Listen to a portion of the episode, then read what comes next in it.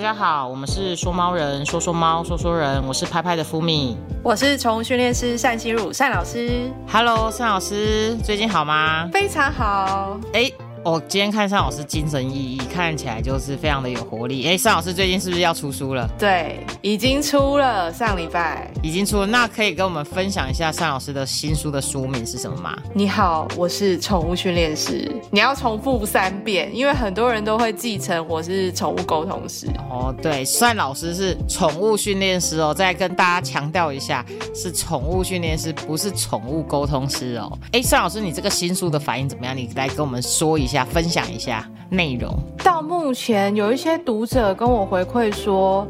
他原本以为这个是一个实战猫咪工具书，就是哦，我的猫怎么了？它咬我，我应该怎么跟它实战？首先第一步我应该怎么样？第二步应该怎么样？结果他翻开书，然后看了一半以后说：“哦，原来跟他想象中不太一样，并不是一个死板板的工具书，而是说，哎，猫咪出现这样问题，那我们怎么去观察它？其实是有什么需求，所以才会有这个咬人的行为？那我们应该用什么样的方式跟它相处？其实。大部分都是在调整饲主自己的心态，也就是说，说今天我们要解决问题，应该要先解决自己产生的问题，或者是制造问题的那个人。哦，所以其实我们回到最后，我们已经讲了这么多集了，今天来到了大概二十二十六集了，所以呢，其实最重要的还是回到人身上了，不要老是推给别人比较轻松。所以呢，我们。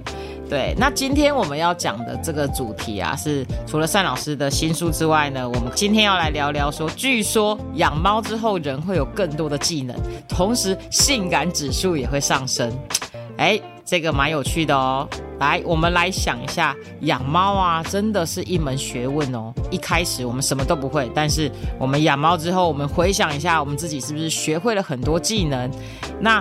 哎，我们来想一下，我们到底学会了什么技能？来，我先讲一下我的。好，第一个，我发现我好像会读心术。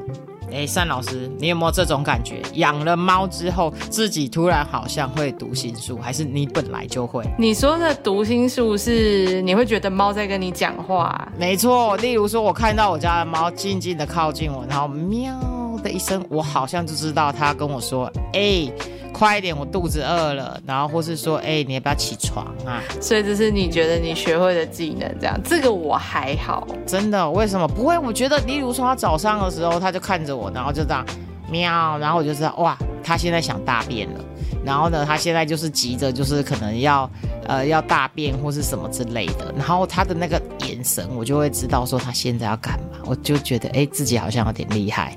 你没有这种感觉，代表说你很认真在观察他的每一个生活，所以他这些小细节，包含眼神，都知道说他希望你做什么，或者他待会要做什么，就是你们默契很好哦，真的。所以其实，所以其实不是每一个人都会这样。我一直觉得我养猫之后，我好像变得很会看脸色。他今天这个猫咪的脸色，今天的眼神，然后看着你，突然眼睛张大，和看起来很可爱。哎，等一下想吃罐罐。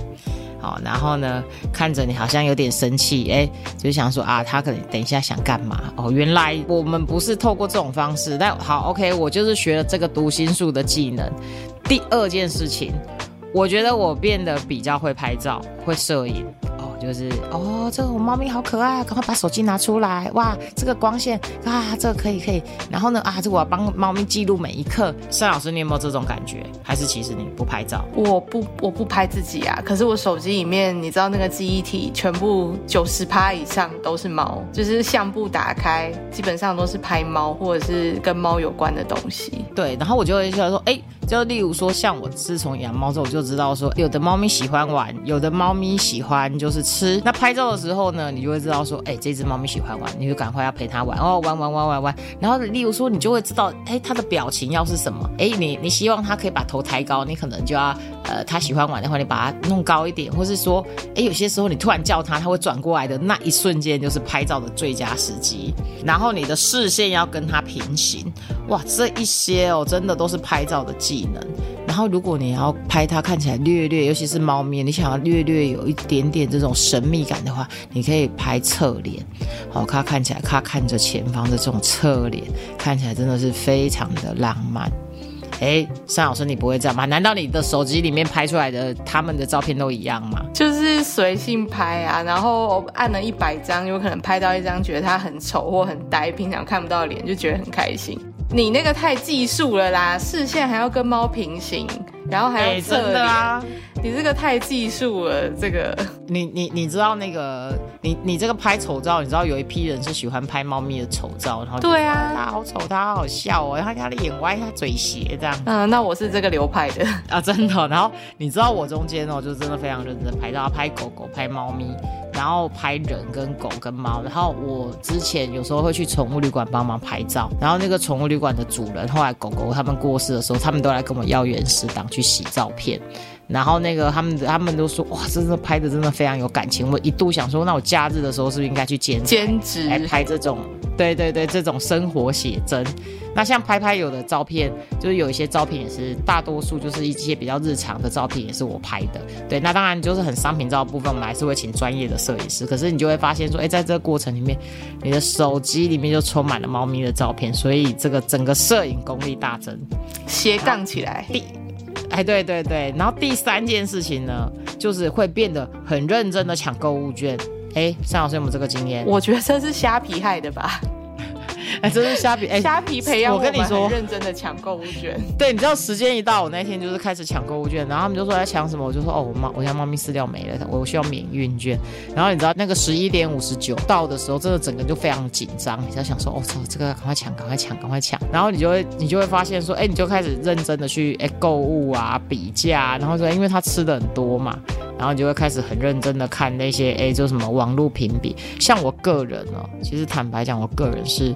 不太网络购物的人，我个人是比较喜欢，我比较 old school，我喜欢实体店面，然后我喜欢去去看完之后去触摸那个质感，然后最后才买东西。但是真的养猫之后就不一样哦，时间一到马上就赶快抢，然后到了宠物展第一件事情赶快去看看有什么优惠这样子。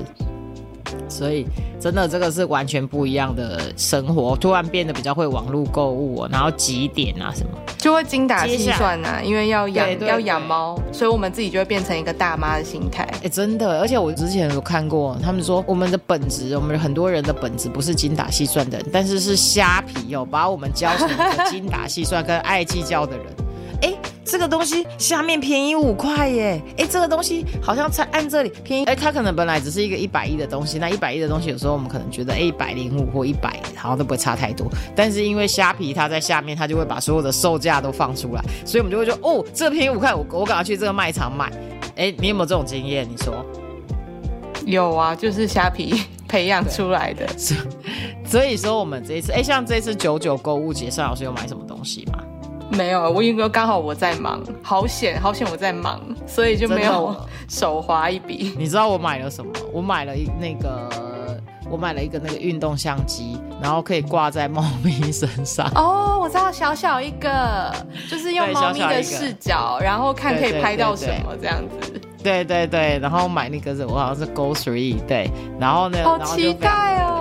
去，对我我我我等一下哈，就是等下录完音的时候，我我就要去 Seven 取货，然后我那些配件什么都来了，我就是想说哇，明天先来用在我们公司的那个猫咪身上我，看看他们，让他们看看我们的，以他们的视角来看看我们上班的时候有没有认真 一定很好笑，我觉得很好笑，一定很好笑，每个人的丑态，对，每个人的丑态都会被。被录到，对，而且你就会发现，从他们的视角看，我们一定是非常非常不一样，觉得实在太有趣了，期待期待。对，然后呢，接下来呢，比较有趣的是，哎，讲话会变娃娃音，我不知道你你会不会，我个人会，坦白讲，那例如说，我看到我们家的猫咪，就说阿吉拍拍，然后呢，看到我们家这么。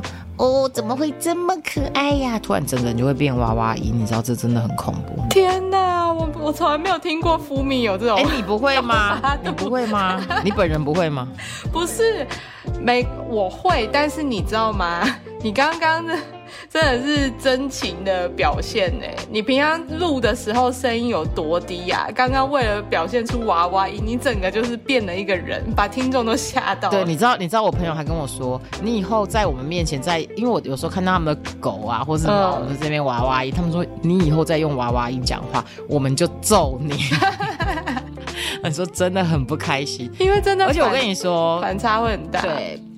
对，而且我跟你说，你千万不要觉得这件事情是只有发生在我身上。以前我的室友，我的室友以前是职业军人，就是我们以前我住男子的时候，哎，我就是我的同学，他的反正他就约了他朋友来，我们就是一人一间。然后他的他的朋友是职业军人，哎，你知道职业军人真的就是你知道蛮 man 的哦。然后你知道。他那时候就养狗，养狗来的时候，一个开始就是娃娃音二人组。哎，我室友是我以以前研究所同学，也是男生，就很好笑。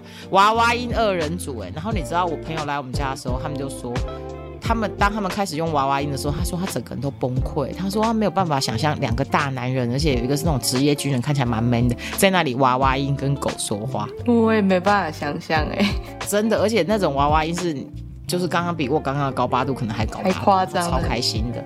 然后我以前那个室友疯狂到什么程度？他因为我以前养雪纳瑞嘛，然后他后来他也养了一只雪纳瑞，然后他去泰国玩的时候，他买了燕窝给他的狗狗吃。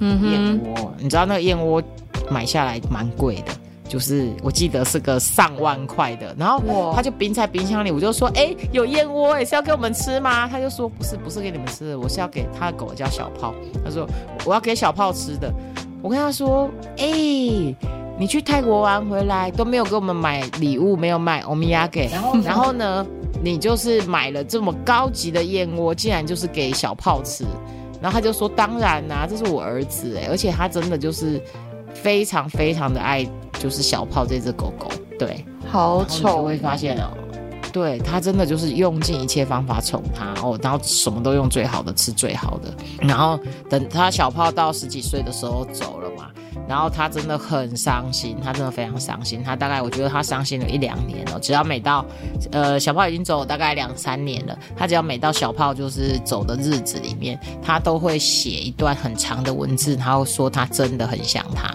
然后他说他其实真的短期内没有办法再养狗了，他实在太伤心。然后那个狗狗真的就是非常的小泡，真的是非常的，我们就说它真的是养的也很有公子哥的气息，有没有？它就是例如说我们叫它就是不甩我们，就非常的，你知道狗狗通常都是比较比较乖，人人好，对人人好，但它没有。我们那只小炮哥、小炮公子就是不是这样的，然后就是任性调皮，然后呢那个就是非常的宠，就是被宠上天。对你叫他去东，他不去的话，他就绝对不去。你知道，一般的狗狗还可以就是勉强用威胁啊、胁迫一下，或是说哎拜托他，他可能还移动。我们小炮不是说一就是一，说二就是二，你知道？对，所以呢，其实我们可以看到啊，就是就是接下来呢，还有一种技能，就是我们会变得非常认真赚钱。尚老师，你有没有觉得？超认真啊！这个不能不认真啊！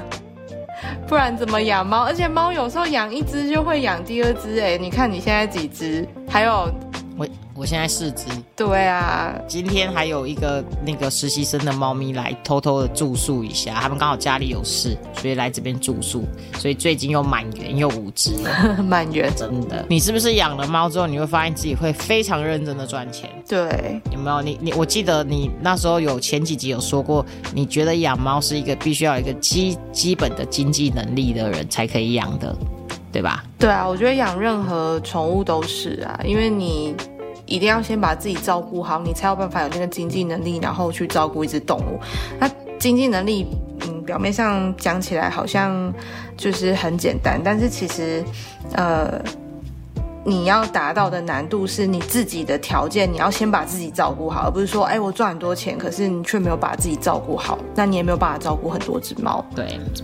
没错，那我再分享一个非常有趣的事情，就是呢，在美国内华达大学的那个 Vegas 的分校，他研究啊，如果想提升魅力的话，事实上你知道养宠物可以提升魅力。单老师，你有没有这样觉得？我觉得应该是，你看哦，你刚刚说你开始会一些读心术，然后你又开始会拍照。然后你又懂得抢购物券、省吃俭用、精打细算，然后你有时候又会有反差变娃娃音，然后你又会赚钱，这样的人怎么可能没有提升魅力？哎，你这样说真的非常的有道理，非常有道理。正常所有的人，所有的人应该在这个情况下，应该都会变得很有魅力，因为你知道，就是所有的技能突然都上升，而且都是大家喜欢的技能。对我之前有一个学生很可爱哦，因为他怕他家的猫太无聊，然后呢，他家唯一可以有的风景就是把麻雀引过来前阳台。然后他就去买白吐司，定期买那个快要过期就比较便宜，就是集齐两瓶白吐司，然后撕的小小的，每天在他的前阳台喂麻雀。然后我觉得撕吐司喂麻雀还好，但是他撕吐司撕的超级整齐，每一块都一样大，好像很怕麻雀就是会噎到还是怎么样，就是真的是可以手撕的每一块都一模一样的精致。然后看到那个照片，我就觉得哇，这个你一看就会觉得他是一个认真生活、很有魅力的人。因为如果你看到那个照片是那个面包乱撕、乱撕，然后乱丢，你就会觉得还好，就是一团面包屑而已。可是你看到面包可以撕成那样，你就会觉得哇，好好奇哦，这个人他是怎么样？哎，盛老师，你这个说的真的很有道理。各位听众，如果以后要吸引盛老师的注意的时候，记得就是先把面包撕得非常整齐。然后泼到自己的 IG 上，不要善老师，盛老师可能就会在你的 IG、Instagram 上面留言。哎，我想这真的都是一种吸引人的一些细节，好不好？哎，真的哎哎，盛老师说真的，你你这样一讲，我就突然觉得，我今天如果看到一个人把面包撕的非常整齐在那边喂的话，我一定也会多看他几眼，而且会觉得这个人好 sweet，是不是？对，没错没错。然后呢，你知道蛮有趣的是，他们在研究里面啊会说，哎，养狗。的人其实对异性来讲更具吸引力。然后这个是一个那个连锁宠物店跟那个一个约会网站，他去做的东西哦。他其实就告诉你说，研究的对象有六十 percent 是女性，四十 percent 是男性，七十二 percent 养狗，四十二 percent 养猫。然后呢，他们会发现哦，有三十五 percent 的女性跟二十六 percent 的男性会觉得异性有养宠物会被吸引。然后呢，更有趣的是，哎。你呢？有六十四 percent 的女性跟四十九 percent 的男性会觉得，如果你是收养浪浪的异性，会更有魅力。所以你有没有发现，这个真真的是，如果大家想要提升自己的魅力值，第一件事情你可以养狗，去收养一只。我们是说猫人，对，流浪狗，大家会觉得你很有魅力。然后呢？为什么会这样呢？因为其实他们在说，因为大多数的女性哦，通常会花费比较多的心思在养育孩子的身上。那喜欢宠物的男性呢，会让女性觉得他们呢可以担任这种养儿育女的重任哦，而且呢就会觉得呢，就是好像很可靠的样子。最好最有趣的是，我们等一下问一下单老师哦。多数的女人认为哦，养狗的男人比养猫的还性感五倍。你会这样觉得吗？我觉得要看他的狗养成什么样子。哎，你这个问训练师就很不准呐。因为我会很理性，比如说我看他的狗有什么问题，我就可以推敲出这个主人他的个性还有他的脾气。大概是什么样的状态？所以这也是我的那个。新书里面会讲到的，它是很多的案例跟故事。那我是怎么样从宠物的身上去回推到主人可能做过什么，对这只宠物做过什么事情，或是它整个生活是怎么样？因为你看哦，养猫就是我们要到人家家里面去看嘛。可是如果你跟一个人吃饭或是约会，就是永远都是从外面开始认识，然后外面也就是那几个小时。那那几个小时，其实你看到的，你就算约会一年啦。你看到的还是一样，都是八十分到一百分，对吧？对，就是因为在外面那几个小时，大家就可以维持的很好。可是今天如果你是直接到人家家里面去，他就没有办法伪装啊，就是嗯，你内裤乱丢就是乱丢，你衣服不洗就是不洗，然后书很整齐就是很整齐，然后你的所有的生活习惯跟小细节，对，所以我觉得这样讲，这一集播出之后，没有人敢找我去。到到没有没有没有人敢找你去约会了，而且到家里约会不行，打没得死。对，就是变成说，哎，这个他会看我东西有没有摆好，有没有摆整齐，然后猫有没有梳毛，猫砂有没有铲干净，猫咪的状态好不好。就就是从只要有一不好就会扣分，对，就是从宠物身上的很多的细节可以知道这个人的生活，不是说这个人呃有洁癖就一定怎么样，或者是很脏就一定不好，其实不是，就是这个只是呃这个人的特质，但是就是可以从宠物身上去看出来。那因为狗狗的都牵出去嘛，那你是不是就很容易看到？啊，猫咪养在家里，所以就看不到。对。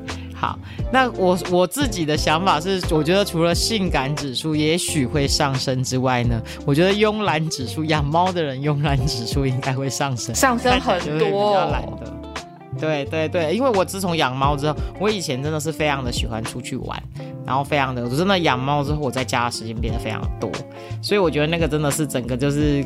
变得很很不一样，宅化。那我们今天就讨论到这里，然后呢，我们呢就可以看看哦，回去的时候，听众朋友可以想一下，到底就是有什么新的技能，也可以留言给我们哦。那接下来呢，我们就进入观众的问与答。好，第一个问题，哎，no no，说我们家的猫都不会盖大便尿尿。他一直很努力的拨墙壁，然后沙盆旁边根本没有拨到沙，有时候好不容易拨到一点沙也没盖住，请问该怎么教他？哎，这一题交给单老师。呃，这这位 No No，他的观点就是他的角度是猫不会盖沙，但是像。我们在这一段叙述里面有一个很客观的事实，是它会拨到墙壁，对吧？它会一直就是有拨的动作，然后可是好像都拨到墙壁，所以其实这只猫它会盖沙，它有盖沙的意图，只是因为你会觉得它好像没有盖到大便正上方，没有盖好，就是以你的标准，你觉得没有盖好。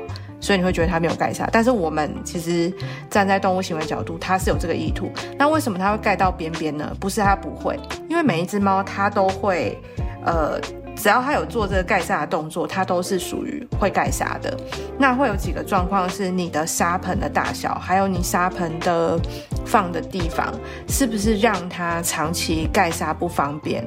所以它为了要盖，可是猫没有办法像我们人一样，就是四肢手脚，然后很灵活，会去调整自己的关节，然后去盖到那个沙子，所以它就会出现那个动作。可是你会觉得它在乱拨。哦，原来是这样。所以好啦，不要就是调整一下方向，调整一下位置，然后呢，调整一下猫砂盆的大小或是形式，对，也许还有解决这个问题。包含沙子本身的状况，也有可能会影响它有没有把。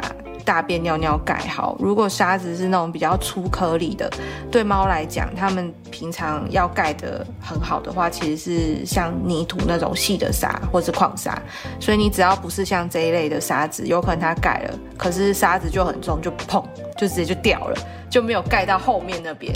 所以这些很细的细节，其实都会去影响哦。对啊，像我们自己，我们跟尚老师一起推出的那个蒙娜丽莎，其实蛮好用的。我 我自己就是真的试用过蛮多牌子之后，我觉得哎，真的就是非常的稳定，然后凝结力也蛮好的，而且其实猫咪也都蛮喜欢的。哎哎哎，不小心又工伤了。好，那接下来下一题哦，是企鹅问说，尚老师，我最近我家的猫喜欢尿床，哎，今天是什么尿床的问题？一阵一阵的，有时候又好好的尿沙盆，有时候。后又就是尿床，是不是心情不好，对我不满就会尿床？嗯，这跟他的心情可以确定是没有关系的。猫不会因为心情好或不好，然后决定尿在哪边。那我们会先确定它，就你可能要先请兽医师帮他检查有没有不舒服，因为他如果不舒服的话，可能没有办法好好在沙盆排尿，所以你要先让他的身体是舒服的，然后再来就是呃。他会尿在床上，可以确定的就是他对沙盆不是很满意，所以呢，他会选择第二个，就是他觉得比较 OK 的地点，然后你就选到你的床。如果今天你的环境，你给他的环境里面没有床，他可能就会选其他地方。所以还是要回到这里面去解，因为像我家的猫以前也是，呃，我也是觉得它是不是看我不爽，比较晚回家它就会尿床，其实不是，是因为我比较晚回家的时候，它会觉得猫砂盆好像不够干净。然后他喜欢用的那个猫砂盆不够干净，对对对，多放很多的条件，所以我我后来加班也尽量加到十一点以前回家，以防自己的尿自己的床被尿。所以这也跟这个企鹅分享一下哦。好，那我们今天就到这边为止，我们就下次见喽。嗯，拜拜。有任何关于猫的事情想跟我们说说吗？欢迎留言给说猫人，下次见喽，拜拜。